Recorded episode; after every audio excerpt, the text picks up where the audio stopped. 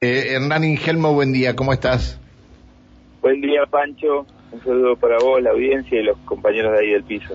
Un gusto saludarte. Eh, Hernán Ingelmo es el subsecretario de Ciudades Saludables de la provincia. Eh, es decir, desde hace mm, un tiempo ya, yo diría dos años, se viene manteniendo una agenda de trabajo en prevención de adicciones con distintos organismos.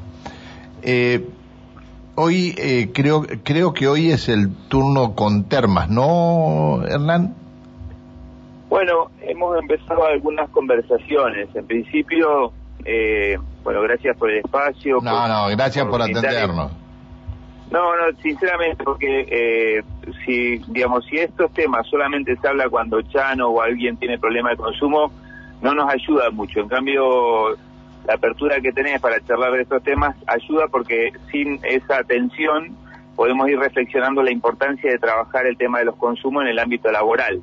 Nosotros particularmente comenzamos un trabajo en el municipio de Villa de Angostura ya hace algunos años que nos abrió la puerta para trabajar con el EPEN y con el EPAS y establecer una metodología de trabajo, que es un trabajo en conjunto entre los directorios de las empresas públicas y los gremios, y, bueno, y ahora comenzaron a abrirse algunas puertas más y hemos comenzado algunas charlas con el Banco Provincia, con el Instituto de Juegos de Azar de Neuquén y, y ayer con Termas, para empezar a poder eh, trabajar estas temáticas eh, dentro del ámbito laboral que nos parecen esencial para poder tener condiciones de salud integral de las personas en el mundo del trabajo.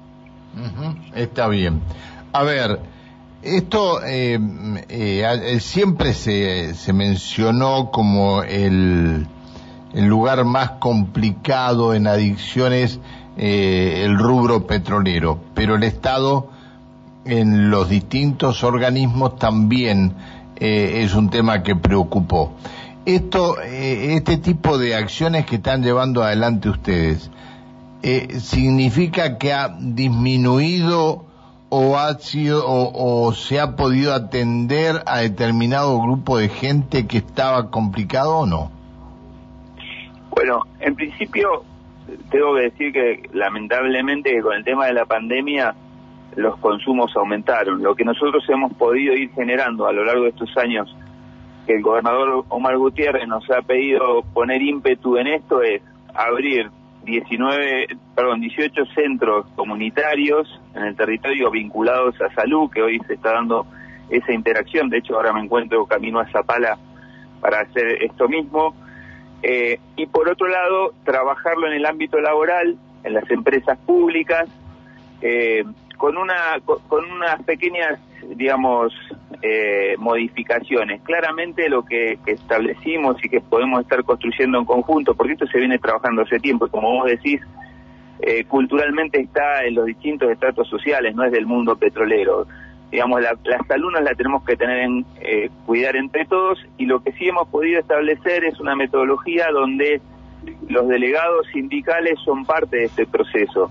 O sea, los directorios de las empresas firman un acuerdo de una construcción de un protocolo conjunto, no es que damos solamente charlas de sensibilización para los empleados. Eso es lo último que hacemos. Lo primero que hacemos es acordar entre los directorios de las empresas y los secretarios gremiales la metodología del abordaje. Nos comprometemos todos a cuidar la salud del trabajador.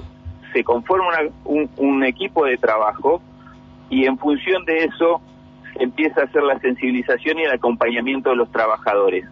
Eh, hemos capacitado ya en este proceso más de 120 delegados gremiales, eh, porque muchas veces uno quiere ayudar, pero no sabe cómo ayudar.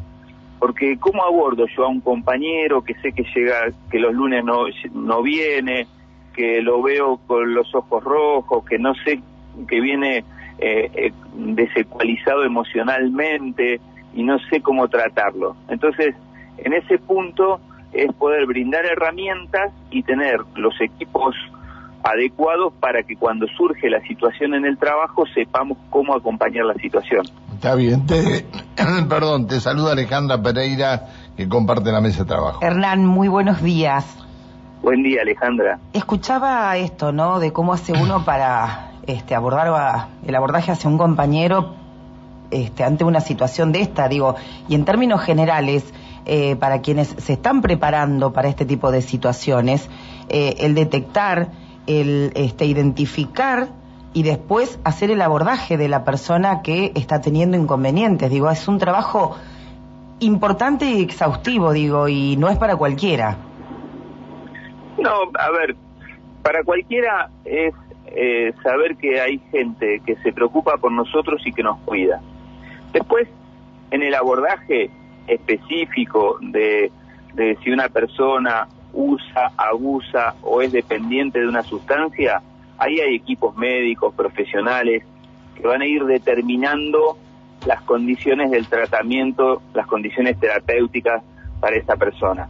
Después hay condiciones laborales que son de mayor riesgo o de menor riesgo. Si yo estoy en un lugar donde, eh, digamos, paso frío, eh, hay mucho ruido, este, o tengo unas presiones que no, digamos, que no estoy pudiendo en este momento de mi vida sobrellevar, son todos condicionamientos que eh, internamente la empresa también tiene que evaluar desde sus áreas de recursos humanos para encontrar la manera de que ese proceso terapéutico de esa persona se lleve adelante.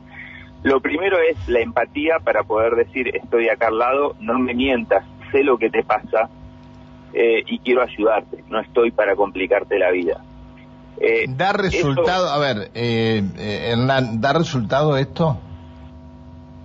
Por supuesto, porque nosotros, esto lo digamos, la, la, el camino que hemos podido hacer con el EPEN, con el EPAS, con el municipio de Villa Angostura, ahora con el municipio de Aluminé. Estamos trabajando hermosamente con el intendente Álamo en, en este proceso de acompañar. ¿Qué sucede muchas veces?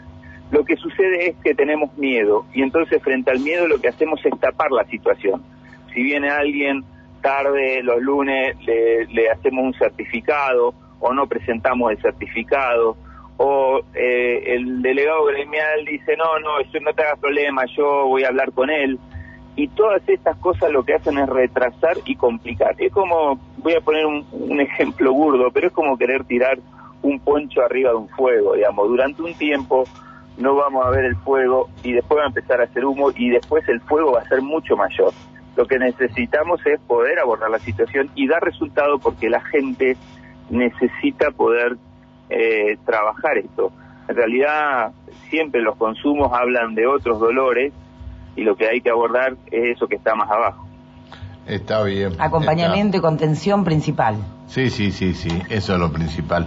Bueno, te dejamos seguir eh, camino, Hernán. Te agradezco que nos hayas atendido y seguiremos en contacto en cualquier momento. Muchas gracias. Bueno, que estén muy bien, gracias. Y yo quiero volver a agradecerle sinceramente. Si los medios de comunicación solo hablamos con los emergentes, no nos ayuda. Y en ese sentido, encontrar que ustedes nos acompañan, eh, en eso nosotros con la ministra Sofía Sanucci, con el gobernador Omar Gutiérrez, vamos trabajando en políticas públicas a largo plazo y les agradecemos este espacio. Está bien. Una, una cosa antes que te vayas.